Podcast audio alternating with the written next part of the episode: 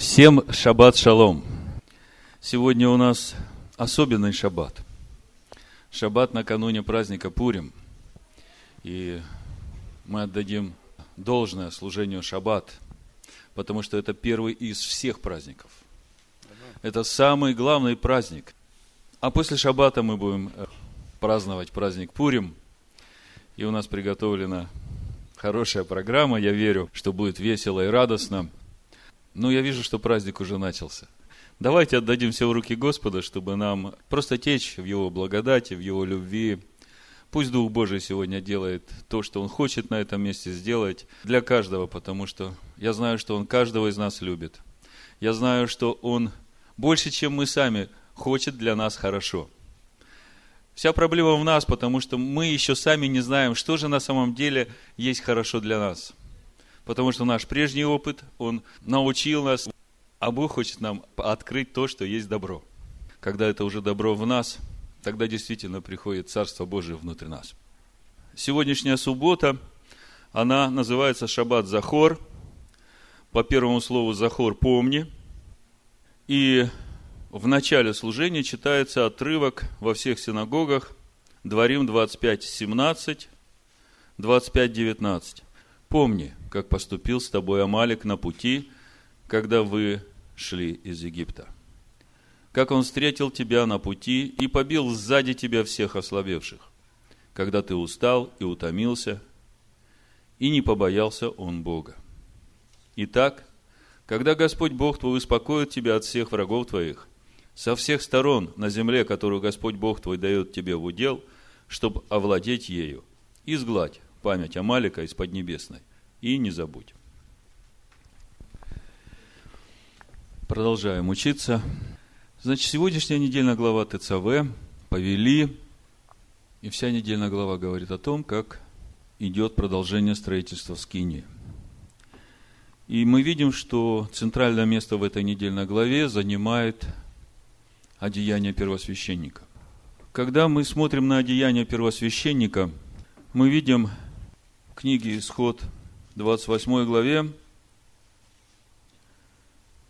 4 стиха написано, вот одежды, которые должен, должны они сделать. Наперсник, эфот, верхняя риза, хитон, стяжной кидар и пояс.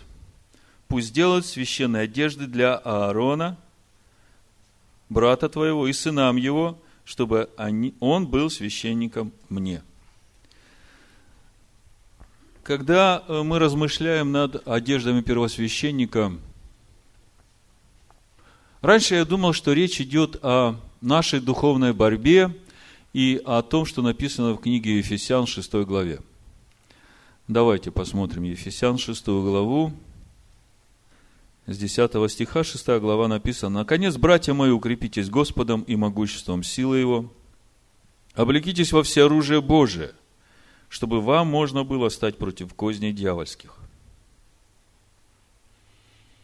Потому что наша брань не против крови и плоти, но против начальств, против властей, против мироправителей тьмы века сего, против духов злобы поднебесной. Для сего примите все оружие Божие, дабы вы могли противостать в день злой и все преодолевши устоять. Смотрите, в 11 стихе. Облекитесь во все оружие Божие – чтобы вам можно было стать против козней дьявольских. В 13 стихе. Примите все оружие Божие, дабы вы могли противостать день злой и все преодолевший устоять. Каждый день мы находимся вот в этой борьбе. Противостоим козням дьявольским, но, слава Богу, не каждый день в нашей жизни этот день злой, который порой может изменить всю оставшуюся нашу жизнь. Как э, в истории царя Давида, когда всего лишь один день изменил всю его оставшуюся жизнь, и не только его, а и детей его, меч не отходит от дома его. И только потому, что он позволил себе приступить к заповеди Божией. И мы видим, когда приступаешь одну заповедь, за ней следует преступление другой заповеди. Писания говорят, апостол Иаков говорит, даже если ты во всем праведен приступил одну, то ты против Бога, потому что нечистота пришла внутрь. День злой ты не устоял. Читаем дальше. «Станьте, припоясавши чресла ваши истиною, и облегшись в броню праведности». Значит, чресла должны припоясаны быть истиной.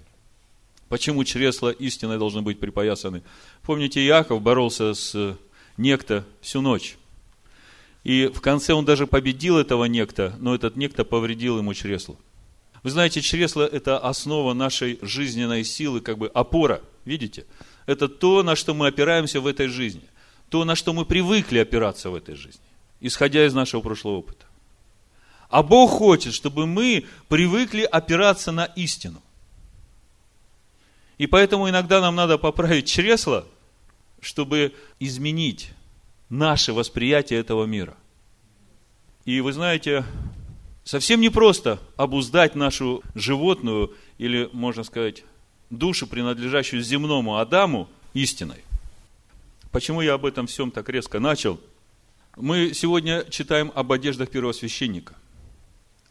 И многие связывают эту одежду первосвященника вот с этими одеяниями духовной борьбы. Но, вы знаете, вдруг я понял – что у нас всего один первосвященник. И мы почитаем сегодня о его одеждах. В книге Откровения мы видим, какие у него одежды. Откровение, первая глава, с 12 стиха написано. «Я обратился, чтобы увидеть, чей голос, говоривший со мною, и, обратившись, увидел семь золотых светильников. И посреди семи светильников, подобного Сыну Человеческому, облеченному в падир – и по персям опоясанного золотым поясом. Голова его и волосы его белы, как белая волна, как снег, и очи его, как пламень огненный. И ноги его, подобны халкаливану, как раскаленные в печи, и голос его, как шум вод многих.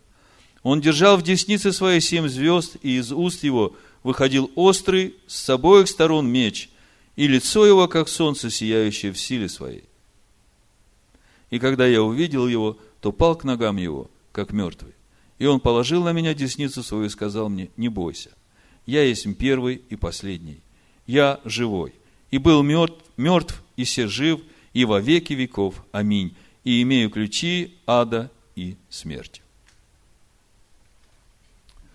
Вот он какой наш первосвященник. И если мы теперь э, еще откроем э, первую главу послания евреям, мы еще больше узнаем о нем – но я э, начну с третьей главы первого стиха, потому что все это как бы итог к тому, что было написано в, ранее. Итак, братья святые, участники в небесном звании, уразумейте посланника и первосвященника исповедания нашего Ишуа Машеха. Как же его уразуметь? Читаю послание евреям с первой главы, с первого стиха. Бог многократно и многообразно говоривший издревле отцам в пророках, в последние дни сии говорил нам в Сыне. Помните, прошлый шаббат мы говорили о устах. Устах, которые нужны Богу. Бог в последние дни сии говорил нам в Сыне. Кто говорил? А кто озвучивал? через которого и веки сотворил. Сей, будучи сиение славы и образ ипостаси его, и держа все, все словом силы своей, и совершив собой очищение грехов наших, воссел одесную престола величия на высоте. Будучи столько превосходнее ангелов, сколько славнейше перед ними наследовал имя. Ибо кому, когда из ангелов сказал Бог, ты сын мой, я ныне родил тебя, и еще я буду ему отцом, и он будет мне сыном. Вы знаете, когда мы разбирали 23 главу Исход, и мы читали там об ангеле, которого Бог посылает, ангел лица своего, в котором имя Бога, помните, там было написано, он не простит вам греха вашего, если вы будете делать. Тот ангел, в нем имя Бога, но он не простит греха. А мы здесь видим сына, который совершил собой искупление, потому ему и надо было прийти в этот мир и уподобиться. Сейчас мы об этом прочитаем дальше. Кому, когда из ангелов сказал Бог, ты сын мой, я ныне родил тебя, и еще я буду ему отцом, и он будет мне сыном. Вы разумеете, посланника и первосвященника. Речь идет о Ишуа Машехе, сыне Бога. Также, когда вводит первородного во вселенную, 6 стих, говорит, и да поклонятся ему все ангелы Божии. Об ангелах сказано, ты творишь ангелами своими духов и служителями своими пламенеющий огонь, а о сыне – престол твой Божий в век века, жезл царствия твоего, жезл правоты. Ты возлюбил правду и возненавидел беззаконие, посему помазал тебя Боже, Бог твой, елеем радости, более соучастников твоих. Так сколько богов? А кого он помазал? Вы можете почувствовать вот это единство? Помазал тебя Боже, Бог твой, ты сын мой, ты естество мое, ты часть меня. Через тебя я распространяю свое царство в этот мир нижних. Через тебя и через таких, как ты, которые твои братья меньше, я буду жить в этом мире нижних. Все, к кому обращены Писание, Слово Божие, они суть все боги не потому, что каждый бог сам по себе, а потому, что они часть естества Всевышнего. Причастники божеского естества, как говорит апостол Петр. И вначале ты, Господи, основал землю и небеса, дело рук твоих. Они погибнут, а ты пребываешь, и все обветшают, как риза, и как одежду свернешь их и изменится, но ты тот же, и лета твои не кончатся. Кому, когда из ангелов сказал Бог – Сиди, одесную меня, доколе положу врагов твоих под ножи ног твоих. Не все ли они суть служебные духи, посылаемые на служение для тех, которые имеют наследовать спасение? Посему мы должны быть особенно внимательны к слышанному, чтобы не отпасть. Ибо если через ангела возвещенное слово было твердо, и всякое преступление и непослушание получало праведное воздаяние, то как мы избежим вознеродевшей от толиком спасения, которое, быв сначала проповедано Господом, в нас утвердилось слышавшими от Него, при засвидетельствовании от Бога знамениями, чудесами и различными силами и раздаянием Духа Святого по Его воле, ибо не ангелам Бог покорил будущую вселенную, о которой говорим мы сейчас. Не ангелам Бог покорил, а кому? Давайте почитаем здесь же – 16 стих. Ибо не ангела восприемлет он, но восприемлет семя Авраамова. Не ангелам Бог покорил, а семени Авраамову. Скажите, а Иешуа семя Авраама? Он и корень, и потомок. Вот оно какое семя, видите? – оно от начала как семя. И родилось от Марии как результат этого семени. И все, в ком это семя, семя Авраамова, им Бог предопределил быть подобными образу Сына Божия. Римлянам 8 глава. Вы о себе так думаете – Вы еще боитесь думать?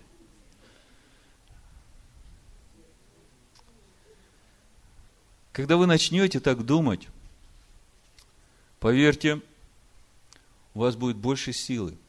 Больше силы противостоять своей ветхой природе. У вас будет сила обуздать ваши чресла, которые привыкли думать мерками этого мира которые привыкли решать все вопросы своей жизни, все ситуации своей жизни так, как решают люди в этом мире. А если продолжать речь дальше и говорить о священниках, то у них одежда очень простая. И кто мне скажет, какая? Простой льняной эфот. И пояс. Тогда нам надо отдать всю славу нашему первосвященнику, который с двенадцатью коленами на груди, на плечах, именами двенадцати колен сынов Израиля, с Уримом и Тумимом внутри.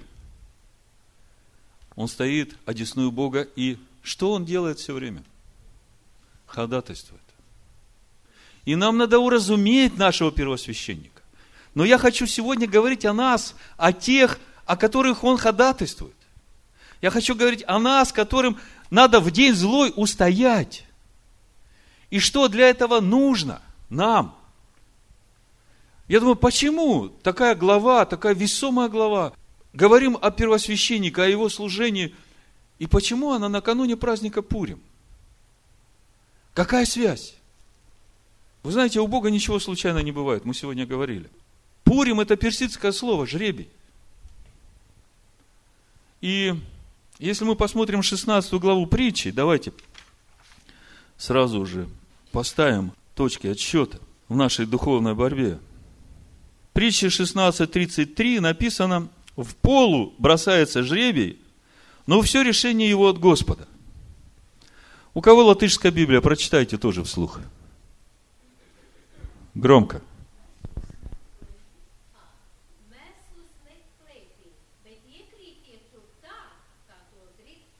Выпадет то, что хочет Бог.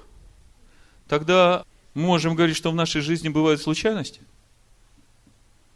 Если даже когда жребий бросают, случайности нет, выпадает то, что хочет Бог. Тогда может ли быть случайность в нашей жизни? Я об этом сегодня хочу говорить. Возвращаемся к Ефесянам. Припаяшьте чресла вашей истины и облегшись в броню праведности. Что значит облечься в броню праведности? Что такое броня? Это то, что нельзя пробить. Это как кольчуга, знаете, много-много-много всяких вот э, э, монеточек, да, и, и вот представьте, что в самых жизненно важных местах у вас там плешь несколько кольчужечек не хватает. Вроде бы как одет в броню, а чего-то не хватает. А враг, он меткий стрелок. Он знает наши слабые места. Почему знает? Помните, написано, мудрость душевная, она человеческая, бесовская.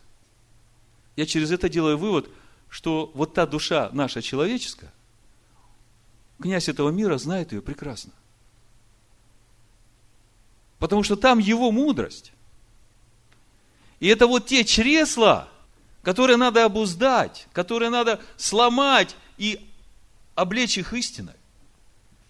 Потому что если этого нет, тогда броня-то с дырочками получается. И тогда что-то в твою жизнь приходит, а ты не понимаешь, откуда, как, почему я ранен, почему у меня проблема в жизнь пришла. И что ты делаешь в такой ситуации? Ты все свои силы бросаешь на то, чтобы как-то справиться с этой ситуацией, которая пришла в твою жизнь. Так вот, я вам в контексте сегодняшней недельной главы и в контексте событий праздника Пурим, сложив все это вместе, могу сказать, что большая часть проблем, которые приходят в нашей жизни, мы в первую очередь стремимся решать их, исходя из того опыта нашей душевной мудрости бесовской и прикладываем к тому все силы. Запишите себе главный духовный закон сегодняшнего дня. Он очень простой. Нельзя устранить следствие, не устранив причину. Проблема пришла в твою жизнь. Ну, этот лукавый, такой нехороший, вот делает все, что хочет. Вот взял у меня и украл что-то – и я теперь и полицию призвал, и прокурора призвал, и всех призвал. И в суд там, и я, я достану этого вора. Все силы положу. Костьми лягу. Но я решу эту проблему. И понеслась. И вся оставшаяся жизнь в этой борьбе. Проблема? Человек помчался решать следствие. А нужно было начать с решения причин. Давайте посмотрим несколько мест Писания, чтобы вы понимали, о чем я говорю. Плач Иеремии, третья глава. Мы сегодня говорим о льняных одеждах, перевязанных поясом истины. Одеждах кротости и смирения. Одеждах его овец, которые ходатайствуют за них. Тот, которого Писание называет нашим первосвященником. Значит, плач Еремии, 3 глава, 38 стих и дальше. Написано, не от уст ли Всевышнего происходит бедствие и благополучие.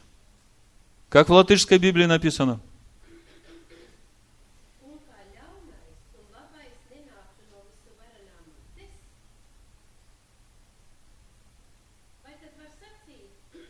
Спасибо, спасибо. Не от уст ли Всевышнего приходит бедствие и благополучие? Но то, что благополучие приходит от Бога, мы с этим все согласны. И мы так рады, когда у нас благополучие. Ой, ну. А вот когда бедствие приходит, как-то у нас еще туго вкладывается, что это тоже от Всевышнего. Это дьявол виноват, это не я. Это вот этот нехороший, он пришел, тут все, что хочет, делает. Я не виноват, вот это вот он все тут э, слишком начинает. Как бы совсем распоясался. Этот лукавый. Вот ворует иногда, деньги берет и не отдает. Ну, куча от него проблем. Что еще он делает? Соблазняет. Вот такой нехороший взял меня, соблазнил. Да, обманывает. Вот сколько всего, да? И бедствие-то в твою жизнь приходит. Так почему же оно приходит? И как же тебе реагировать в этот день злой, когда бедствие пришло в твою жизнь? Дальше написано, Зачем сетует человек живущий? Конечно, когда благополучие приходит в нашу жизнь, мы не сетуем. Это понятно. Но мы очень сетуем, когда бедствие приходит в нашу жизнь. Значит, э, мы видим, 38, третья глава, плач Иеремии. Написано, от уст Всевышнего – приходит и благополучие, и бедствие. Ты так не думала? И дальше написано, что когда в твою жизнь приходит бедствие, то надо, знаешь, о чем плакать? О своих грехах. Потому что вот эта броня праведности, которую нам надо облечься, плеши там. Не хватило бляшек Месяц Адар – это месяц, когда наша печаль в нашу радость превращается. И я сегодня хочу серьезно вас потрясти, серьезно ваше мышление потрясти, потому что некоторые из нас все еще идут в колее своей старой жизни и думают по-старому. Вот такая лукавая еще и память забирает. Давайте откроем тут 2 э, Коринфянам, сейчас мы здесь продолжим – Зоя, пиши 2 Коринфянам. Я тебе даю меч духовный, как тебе сражаться, когда кто-то твою память забирает. Будем читать с третьего стиха. Написано, ибо мы, ходя во плоти, не по плоти воинствуем. 2 Коринфянам, 10 глава. Ибо мы, ходя во плоти, не по плоти воинствуем. Оружие воинствования наше не плотские, но сильные Богом на разрушение твердынь на разрушение каких твердынь? Здесь у нас твердыни. И самое главное твердыня, я вижу, обвинять кого-то за те проблемы, которые пришли в твою жизнь. Если в твою жизнь приходит проблема, неважно через кого, через тещу, через зятя, через внуков, через дядю какого-то, которого ты не знаешь. Если не через него, так через другого придет – если это приходит от Всевышнего, это по-любому придет, если предопределено уже к тебе. Так вот, чтобы не пришло, твердыни надо разрушать. И твердыни, они у нас в разуме. Им не спровергаем замыслы и всякое превозношение, восстающее против познания Божия, и пленяем всякое помышление в послушание кому? Христу. Послушание кому? Кто сказал Слову Божие? Молодец. Христос – это Сын Бога, это Слово живое. Поэтому помышление наше надо пленять в послушание Слову Божьему. И когда мы теперь читаем, что от уст Всевышнего приходит и благополучие, тут нам помышление пленять не надо в послушание. Это нам легко ложится. А когда мы читаем и бедствие, вот тут вот надо сейчас быстренько пересмотреть помыслы свои – и пленить все в послушание Слову Божьему. И когда ты это сделаешь, тогда тебе совсем другое состояние придет, но у тебя позиция изменится. Вы знаете, сколько мы по жизни ошибок делаем? Только из-за того, что мы выбираем неправильный путь решения проблемы. Я когда смотрю в мире, я просто, ну, сплошь и рядом. И все только потому, что люди не понимают – они всю свою ярость обрушивают на якобы виновника их проблем. И через это еще больше умножают проблемы в своей жизни. Давайте еще посмотрим Амоса 3 глава. 6 стих. Написано, трубит ли в городе труба, и народ не испугался бы? Бывает ли в городе бедствие, которое не Господь попустил бы? Вы видите?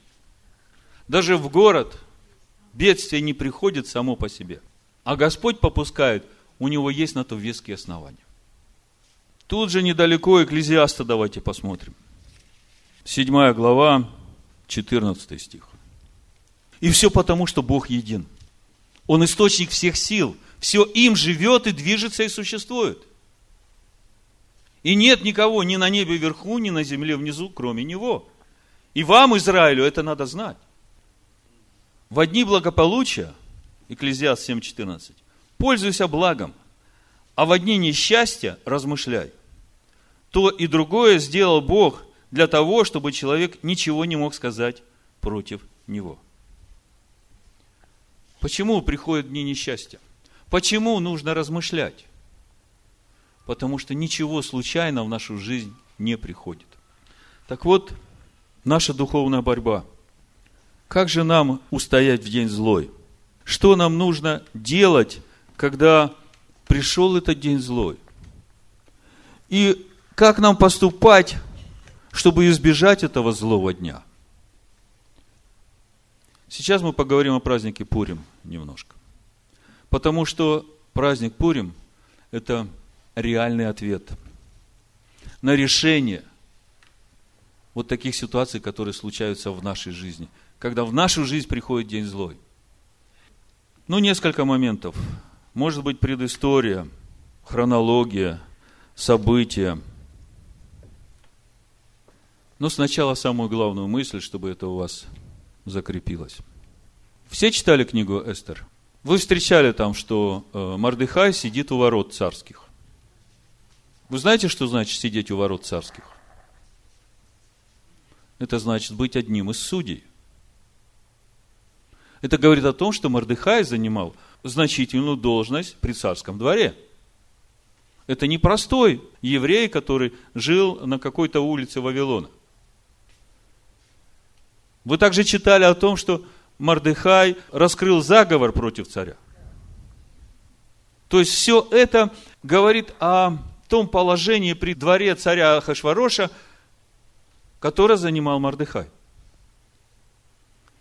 И когда Мардыхай узнает об этом указе, который интриган Аман издал, первый министр царя Ахашвароша, о истреблении всего еврейского народа, у меня вопрос к вам.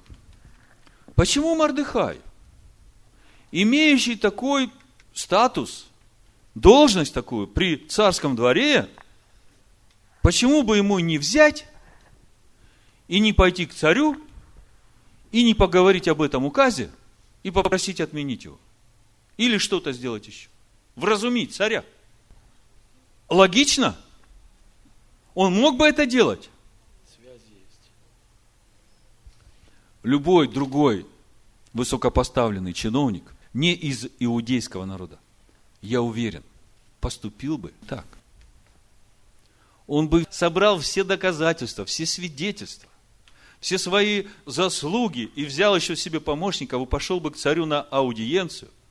И компромат взял бы на Амана и раскрыл бы, кто такой Аман по сути.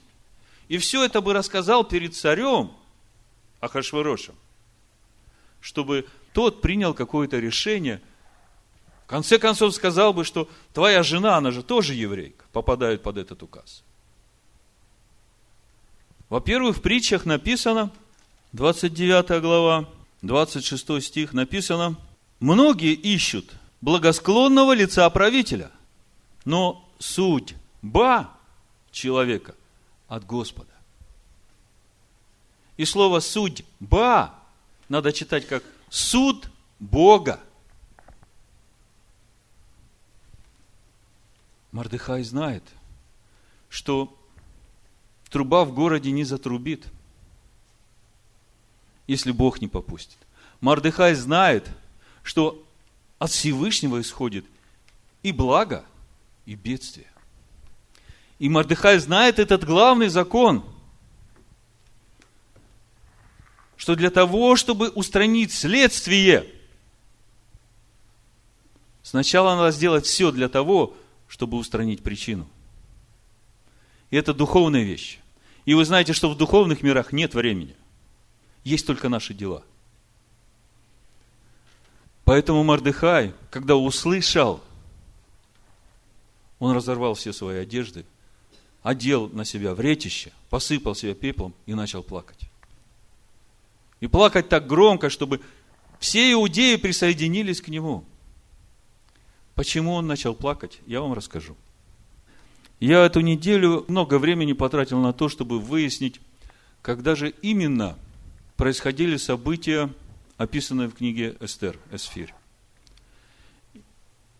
И то, что дают сегодняшние комментарии, начиная от иудейских классических, классических э, христианских э, исследователей, исторических, вы знаете, нет единства совершенно в том, когда происходили события книги Эстер. Одни говорят, что это происходило сразу после э, царя Кира – и мне эта позиция подходит больше, потому что она как бы связывает между собой несколько факторов. А другие говорят, что это происходило во время того, когда уже Ездра вышел.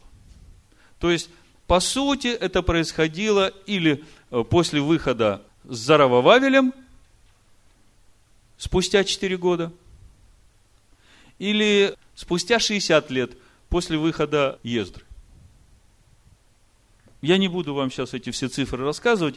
Я расскажу то, что я как бы в сердце сейчас чувствую, как бы это могло быть, вот потому, что я уже знаю и вижу в Писании. Во-первых, наверное, нужно начать с 70 лет, о чем говорили пророки. Вы знаете, что Еремия сказал в 29 главе с 10 стиха, написано – Ибо так сказал Бог, когда пройдут 70 лет вашего пребывания в Вавилоне, тогда я вспомню вас и исполню доброе слово мое о вас, чтобы возвратить вас вместо сия. Значит, э, Иеремия говорит о 70 годах пребывания народа в Вавилоне. А если мы посмотрим, как это происходило по четвертой книге царств, то 4 царств, 24 главе в 12 стихе написано – что в восьмой год царствования Навуходоносора он вывел и Ихонию, и всех знатных, и сосуды. Восьмой год царствования Навуходоносора. А в девятнадцатый год, это четвертое царство, 25 глава, 8 стих, в девятнадцатый год царствования царя Навуходоносора он уничтожил Иерусалим и сжег храм. То есть, в итоге получается 11 лет – разница между тем, как народ попал в Вавилон, и между тем, как был сожжен храм. Так вот, Иеремия говорит о 70 годах пребывания его народа в Вавилоне.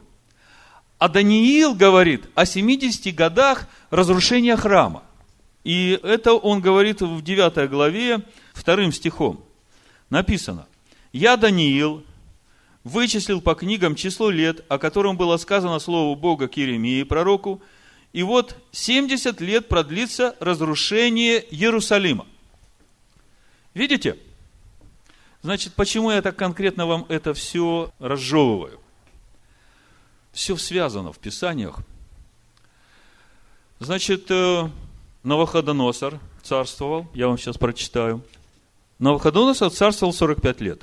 Его сменил сын Авель Мардук или Эвил Мирадах, который царствовал 23 года. Всего уже получается 68 лет, да? Его преемник Валтасар, вступив в третий год своего правления, с трепетом считал дни по мере того, как приближался конец 70-го года. Значит, помните книги Даниила, историю с царем Валтасаром. Он с трепетом считал дни, когда исполнится 70 лет. Когда эти 70 лет, как ему казалось, истекли, Валтасар возликовал. Вавилон пережил роковой срок, и Иерусалим не был восстановлен. Согласно еврейским мидрашам, Валтасар устроил пир, вошедший в историю как образец дикой оргии. Стремясь показать свое презрение Богу, он повелел вынести все сосуды храма, и там перед блудницами и с блудницами пить из этих сосудов храма. И вы помните, вышла рука, написала на стене «Текел, текел, умапарсин». Взвешен, найден легким. И в ту же ночь он был убит. И пророк Даниил сказал, что царство перейдет к царям медийским и персидским. Дарий – царь медийский. Кир – царь персидский. Кир является зятем Дария. Дарий приходит к власти в Вавилоне, Валтасар убит, и он год царствует, и уговаривают Кира, чтобы он перенял царство. Ну, взять моложе, сильнее.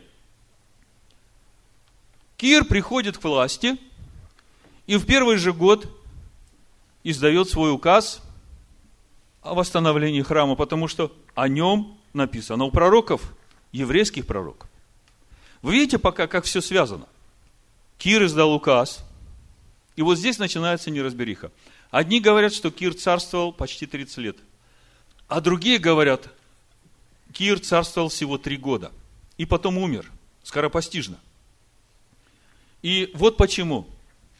Когда первая партия ушла, я сейчас не буду читать это постановление Кира, я просто подчеркну, вы все его читали, но, может быть, вы не обратили внимания.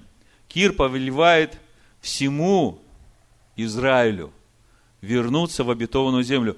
А весь Израиль это те десять колен, которые были выведены ассирийским царем, и те два колена, и левиты, да, которые уже были выведены Навуходоносором. И Кир обращается ко всем, чтобы они возвращались. И дальше он говорит, ну кто не хочет возвращаться, пусть помогут всем, чем могут. Тем, которые выходят. Так вот, за Равававелем вышло всего 42 тысячи человек. Из всего Израиля желающих нашлось всего 42 тысячи человек. Как вы думаете, это много? Это очень мало. И вот первая партия пошла, начинает собираться другая, и Кир начинает видеть, что государство как-то резко обеднело. Ни умов хороших не стало, ни рук мастеровитых не стало, потому что все самые лучшие специалисты – евреи, все самые лучшие работники и советники – евреи, и большая часть из них ушла. И несмотря на эти 127 государств, управлять некому. И он издает указ, все, Те, кто вышли, пусть они там строят. Все остальные пусть остаются где есть. Прошло несколько месяцев, и он умирает. Видите, как все взаимосвязано? И вот после смерти Кира приходит к власти Ахашвирош. Давайте откроем Ездру. И здесь как бы все цари перечислены. Четвертая глава. Смотрите. Начинается с э, выхода тех, кто пришли за Рававелем. И здесь очень интересно, смотрите. Четвертый с первого стиха. «И услышали враги Иуды и Вениамина, что возвратившиеся из плена строят храм Господу Богу Израилю. И пришли они к Заравававелю и главам поколений и сказали им, будем и мы строить с вами, потому что мы, как и вы, прибегаем к Богу вашему. Видите, мы, вы. Мы прибегаем к Богу вашему. Я сегодня детям задал вопрос. Давайте книгу Эстер откроем. Восьмая глава. Написано в 17 стихе. «И во всякой области, во всяком городе, во всяком месте, куда только доходило повеление царя и указ его, была радость у иудеев, и веселье, пиршество и праздничный день, и многие из народов страны, а всего 127 стран, сделались иудеями, потому что напал на них страх перед иудеями. Я им задаю такой вопрос. Как вы думаете, что значит сделаться иудеем? Был одним из народов, из 127 народов, и вдруг испугался этих иудеев и быстренько стал иудеем. Так что значит он стал иудеем? Смотрите, неважно, украинец ты, белорус, поляк, латыш, эстонец, литовец, русский. Ты можешь в один момент вдруг, даже не из страха, а из любви к Богу, Израилю, стать иудеем. И это записано в Библии. Так значит, иудей – это не просто национальность по папе и маме, а это что-то большее. Ты вы понимаете? Так вот, теперь возвращаемся обратно к Ездре. И мы читаем. Мы, как и вы, прибегаем к Богу вашему. И ему приносим жертвы одни Асардана, царя сирийского, который привел нас сюда. И сказал им Зарававель, и прочие главы поколений, и Иисус – не строить вам вместе с нами дом нашему Богу. Мы одни будем строить дом Господу Богу Израилю, как повелел нам Кир, царь персидский. Вы думаете, что здесь какое-то превозношение?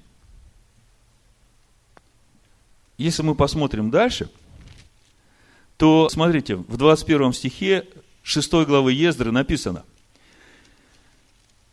праздник празднует, Песах, написано, и ели сыны Израилевы, возвратившиеся из переселения, и все, отделившиеся к ним от нечистоты народов земли, чтобы прибегать к Господу Богу Израилеву. Видите? И здесь нет ни мы, ни вы, а все отделившиеся к ним, все, которые стали иудеями, все праздновали праздник Песах. О чем я хочу сказать? Что если ты, неважно из какого ты народа, если ты прилепляешься к Богу Израилю, почему иудеи? Потому что Аман четко сказал, есть народ, разбросанный среди всех народов, у которых законы отличаются от законов всех народов. И их называют иудеями. И у них законы не те, которые они придумали, у них законы, которые им дал Бог – и дальше мы видим, что всякий человек, который начинает жить по этим законам, Писание его называет иудеем. Я не говорю о том, что его называют прямым потомком Авраама, Ицхака и Якова, которому Бог предопределил быть священником. Но я говорю о том, что он становится народом этого народа. И неважно из какого ты народа, все 127 государств. Ну, это к слову. А мы сейчас говорим о другом мы говорим о том, что приходит Ахашвырош. Кир издает указ о восстановлении Иерусалима. Проходит три года, и приходит Ахашварош. А у Ахашвароша жена по имени Вашти, внучка, как вы думаете, чья? Навахудоносора. И эта внучка страстно ненавидит евреев и этот город Иерусалим и тот храм, который начали строить. И она делает все для того, чтобы прекратить это строительство. Вы же знаете, если Бог сказал, что через 70 лет начнется строительство, через 70 лет народ будет возвращен, и через 70 лет храм будет восстановлен. Вы знаете, в 586 году храм был разрушен Навуходоносором, а в 515 он был восстановлен. Ровно 70 лет прошло. Можете представить? То же самое с выходом. Мы говорили, разница между выходом 11 лет. Так вот, почему я думаю, что вот эти события книги э, э, Эстер происходят именно сразу после правления Кира. Вот, потому что там несколько было Ахашварошев, несколько артаксероксов, несколько Дариев. И первый Дарий, и второй Дарий был. Вот. Так вот, приходит Ахашварош, храм не построен, Иерусалим не восстановлен. Что там 46 тысяч пошло? Что это для царя? Э, опасность какая-то? И он смотрит по годам, вроде бы как уже это пророчество еврейских пророков, уже срок действия кончился. У него тоже свой счет был, он от чего-то считал и ждал эти 70 лет. И он опять видит, что 70 лет прошло так же, как Валтасар, и устраивает пир для всех. Пир по поводу того, что храм не восстановлен. И самое обидное во всем этом, знаете что? что в этом Перу ели и пили евреи. Причем ели и пили не так, как евреи, а как все.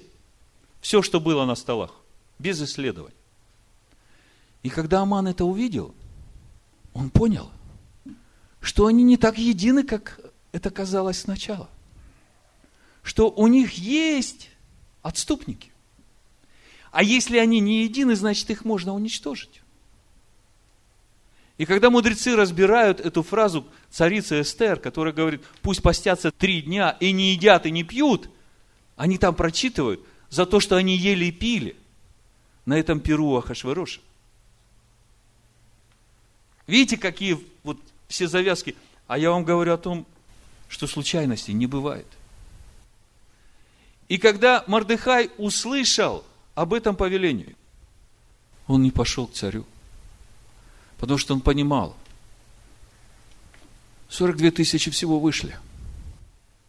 Остальные остались и едят, и пьют, и радуются вместе со всеми народами, что Иерусалим не восстановлен. Помните Иеремия 16, 16? Написано. Пошлю сначала рыболовов ловить мой народ. А потом? Кого потом? охотников и погонят вас. Ну вот, бывает ли в городе бедствие, если не попустит того Господь? Злой день пришел в жизнь всего народа. И он пришел не просто так. Потому что судьба человека, судьба народа от Господа. Тем более народа, который принадлежит Богу. Бог никогда не позволит своему народу смешаться со всеми народами. Так что Мардыхай понимал, нет смысла идти к Ахашверошу и что-то о чем-то его просить. Надо сейчас всему народу сокрушиться – вопить и поститься Богу. Чтобы через это пришло прощение Бога. Чтобы через это прощение были разрушены эти причины, из-за которых приходит бедствие. А когда разрушены причины, тогда открывается окно божественной милости и благодати, через которое чудо начинает изливаться в этот мир. И через это мы можем видеть, что для народа Божия не только в духовных взаимоотношениях с Богом чудеса происходят, но и в светской жизни, в общении с этим миром. Тоже происходит, когда то, что предопределено тебе как зло, обратится тебе во благо. Если ты правильно поймешь, правильные выводы сделаешь в этот злой день. Какой главный духовный закон, который мы выводим из всего этого, из этой духовной борьбы? Сначала причина. Разбирайся с причинами. Если у тебя дыра в броне праведности, и уже тебя поразила стрела, сначала разберись с причинами. А потом Бог вмешается и пойдет впереди тебя, и всякое зло обратит в добро. Я хочу, чтобы вы сегодня все уразумели. Праздник Пурим действительно день, когда и месяц, когда все обращается во благо. Когда всякое зло обращается во благо. Но, чтобы это пришло в твою жизнь, я призываю вас сегодня. Если у кого есть сегодня какая-то проблема, какая-то беда, которая уже пришла или которая надвигается,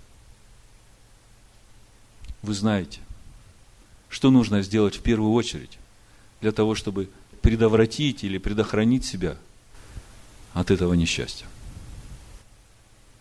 Нужно в первую очередь устранить причины. Не от устли Всевышнего приходит благополучие и бедствие. Что сетуешь человек, сетуй о грехах своих. Давайте еще раз вернемся к плачу Иеремии и прочитаем до конца. 38 стих. «Не от устли Всевышнего происходят бедствия и благополучие. Зачем сетует человек живущий, всякий сетуй на грехи свои? Испытаем и исследуем пути свои и обратимся к Господу. Исследуй пути свои. Если мы посмотрим притчи вторую главу, то там написано, восьмой стих – он охраняет пути правды. Скажи, Он охраняет пути правды. Облекитесь в броню праведности. Это значит, ходите путями правды. И тогда ты будешь всегда под защитой. Если ты где-то свернул с этого пути, то ты знаешь, что нужно сделать, чтобы это определение Господне, которое уже вышло, могло быть остановлено. Если вы семя Авраамова, и пришел в вашу жизнь день злой, то не ищите сильных этого мира. Не идите к властителям. Раскайтесь. Увидьте свои грехи, обратитесь к Богу. Исправьте свои пути, и Бог откроет окно благодати своей который зальется и изменит всякую ситуацию в вашей жизни. И когда с этой благодатью ты пойдешь исправлять, тогда ты будешь победителем. Потому что не ты будешь воевать. Почему я и начал сегодня эту тему? Потому что когда мы говорим о первосвященнике нашем, то он уже все победил. Тебе только надо дать ему место со своей победой внутри себя. А как ты можешь дать? Когда ты пленишь помышления свои – в послушание Слову Божьему, когда ты твердыни в своем разуме просто разрушишь Словом Божьим. И скажешь своим твердыням, и да не будет вас больше в жизни моей. Я буду думать и поступать так, как говорит Слово Божие. Амин. Амин. Слава Богу. Давайте помолимся, чтобы это слово не было тщетным для нас. Чтобы вы сегодня и сейчас, может быть, есть еще время возопить Господу. Если у кого есть нужда и есть какая-то ситуация, которую надо решать, бежать срочно, то остановитесь в своем беге. Остановитесь и постойте перед Богом. И послушайте, а что Бог скажет? А в чем причина? Почему вдруг это пришло в мою жизнь, и мне теперь надо бежать куда-то и что-то делать? Может быть, дать место тому, который уже победил, одевшись просто в льняные чистые белые одежды и припоясав пояса своей истиной, стоять и смотреть, ибо это брань Господня. Отче, мы благодарим Тебя за Слово Твое, Слово Твое, которое несет нам жизнь и мудрость, и разум, которое возвышает нас, которое делает нас сильными. Помоги нам принять это Слово. Помоги нам научиться думать уже сейчас в этом мире так, как Ты думаешь. Помоги нам принять все помышления, все твердыни в нашем разуме в послушание Слову Твоему, Господи. И мы сейчас стоим перед Тобой и все свои проблемы, все свои нужды отдаем Тебе и просим Тебя. Ты покажи нам, покажи нам причины, покажи нам причины, из-за которых приходит бедствие в нашу жизнь, чтобы нам сокрушиться перед Тобой, чтобы нам искренне раскаяться и чтобы нам исправить наши пути, чтобы стать на путь правды, который Ты охраняешь. Научи нас, Господи, не искать виноватых, потому что всякое бедствие мы уразумели, приходит от Тебя, от Твоих уст. Научи нас жить так, чтобы от Твоих уст приходило в нашу жизнь только благословение, только доброе. Благослови нас в этот день, Господь. Благослови, Господи, Ты нам открываешь такие тайны, тайны мироздания, тайны жизни в этом мире, как можно жить с Тобой и ходить в благодати Твоей. Благодарим Тебя, Господь, за кротких и смиренных духом. Благодарим Тебя, Господь, за плачущих перед Тобой. Благодарим Тебя за милостивых и чистых сердцем. Благодарим Тебя за сердца, наполненные шаломом. Бешем Ешуа Машихейну. Амен. Кейну. Амен. Кейну. Амен. Кейну. Амен. Кейну. Амен. Кейну. Амен. Кейну.